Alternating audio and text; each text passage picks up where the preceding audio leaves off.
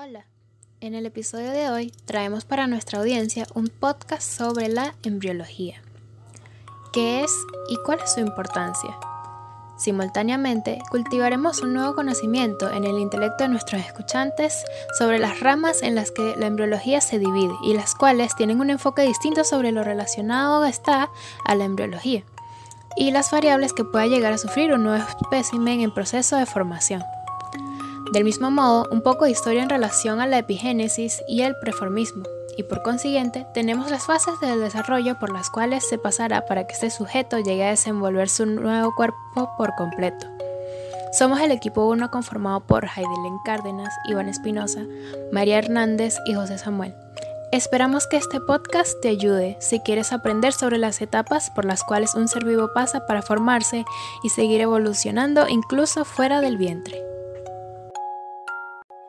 En este podcast conocerás un poco sobre los procesos que ocurren para la creación de un nuevo ser vivo, que se irá desarrollando y transformándose hasta llegar a ser un individuo completo y bien formado.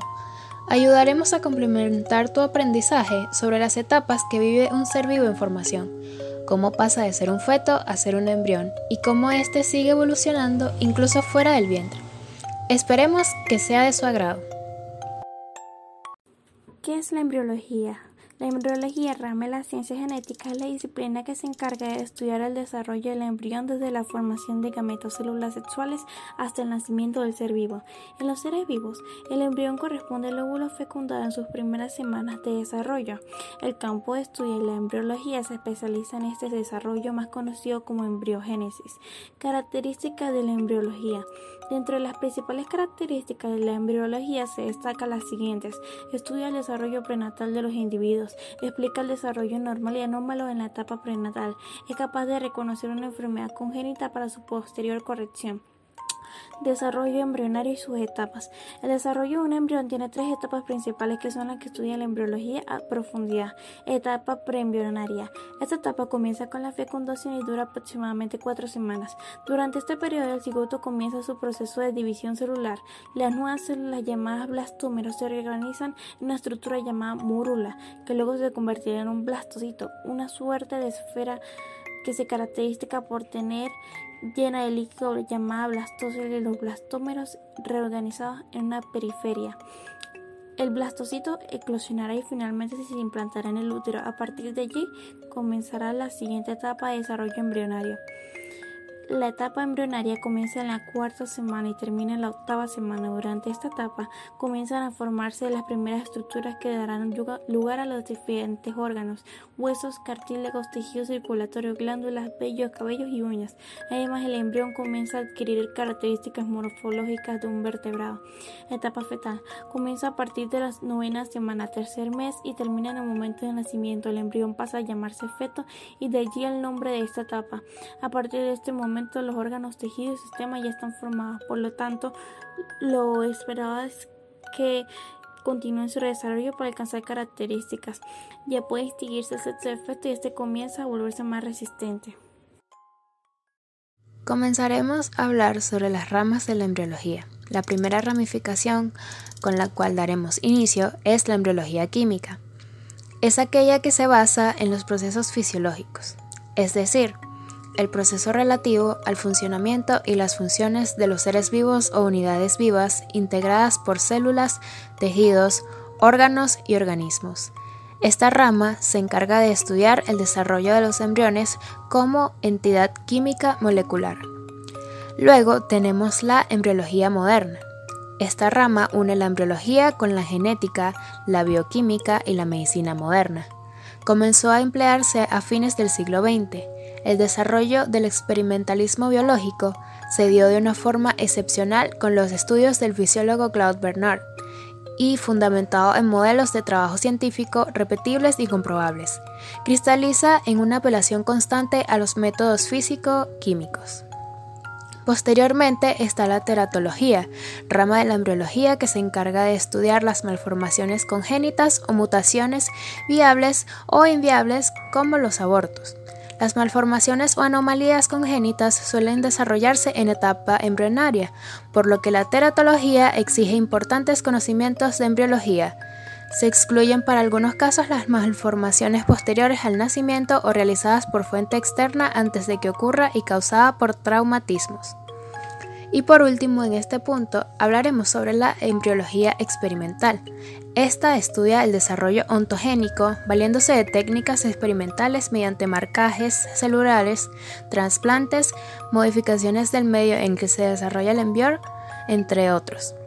Esta rama utiliza de base la ontogenia, la cual describe el desarrollo de un organismo desde el óvulo fertilizado hasta su senescencia, pasando por la forma adulta, es decir, el cambio estructural que padece una unidad sin que ésta pierda su organización. La epigénesis y preformismo. A lo largo de la historia de la ciencia, el problema del desarrollo embrionario de los organismos pluricelulares ha sido uno de los misterios más arcanos que el hombre ha intentado resolver. Ante este problema se le han ocurrido esencialmente dos soluciones contrapuestas. El preformismo, que es una antigua teoría biológica según la cual el desarrollo de un embrión no es más que el crecimiento de un organismo que estaba ya preformado, y la epigénesis, según la cual el organismo no está preformado en el cigoto, sino que se desarrolla como resultado de un proceso de diferenciación a partir de un origen material relativamente homogéneo. A lo largo de la historia, siempre se ha manejado un debate que confronta la teoría epigenética con la preformación. Sin embargo, el preformacionismo llega a su fin el mismo momento en que la tecnología pudo evidenciar el origen epigenético de los órganos. Cabe agregar que este debate fue uno de los más históricos que se hayan visto. El mismo fue realizado durante el siglo XIX. La teoría de la epigénesis interpreta el mecanismo de sintonización final por medio de la cual cada ser se acopla de una manera eficiente a su ambiente, partiendo de las capacidades incluidas en su codificación genética. Ya que los genes por lo general forman parte de una red un tanto complicada de interacciones que mantienen una retroalimentación y por lo tanto no proceden de manera independiente, mientras que la teoría del preformismo hace referencia al crecimiento de un organismo ya formado en el germen desde el principio, si bien en proporciones muy reducidas. El organismo adulto, entonces, ya estaría contenido en el germen como todos sus caracteres, de tal modo que el desarrollo consistiría solamente en el crecimiento de lo ya existente en miniatura. Si hablamos del hombre podríamos decir que existirían unos homúnculos, una especie de hombrecillos en miniatura albergados en el germen, en la semilla, es decir, en el semen o esperma del varón. La mujer no pondría semilla al no tener semen y por lo tanto no aportaría nada a la naturaleza del nuevo ser. Etapas del desarrollo embrionario. El cultivo embrionario es uno de los puntos más importantes en un tratamiento de fecundación in vitro desde el primer día en que se juntan los óvulos con los espermatozoides hasta el momento de la transferencia. Es fundamental garantizar las mejores condiciones de cultivo para que así el desarrollo embrionario pueda suceder de la forma más adecuada. Cada día observamos y valoramos múltiples variables del desarrollo embrionario. Si el embrión está dividido de la manera correcta, si presenta alguna anomalía o si se ha parado. No todos los embriones superan todas las etapas. De hecho, un cultivo más prolongado nos permite seleccionar los embriones de mejor calidad y aquellos que tengan mayor probabilidad de implantación, bien para ser transferidos al útero de la futura mamá o para criopreservarlos, que sería congelarlos y utilizarlos en un futuro ciclo. Esto tiene cuatro etapas. La primera etapa del desarrollo embrionario se llama cigoto. La segunda etapa del desarrollo embrionario se llama embrión. La tercera etapa del desarrollo embrionario sería mórula. Y la cuarta etapa del desarrollo embrionario es blastocito.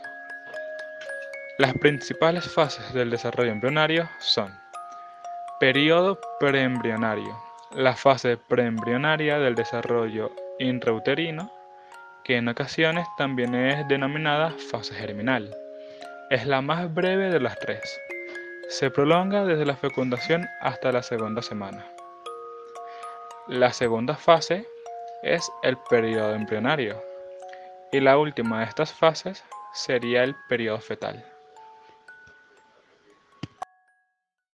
Esperamos que con este informativo podcast hayas conocido un poco más sobre este desarrollo, que ocurre cuando un nuevo espécimen es fecundado y cómo éste va adquiriendo un desenvolvimiento en la formación de nuevos órganos, células y tejidos que conformarán el cuerpo del nuevo ente.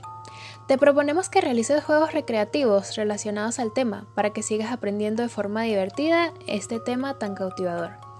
Recuerda seguirnos en Twitter y en Instagram en arroba 760 piso 5C01 en donde te compartiremos más información sobre nuestro podcast. Hasta la próxima.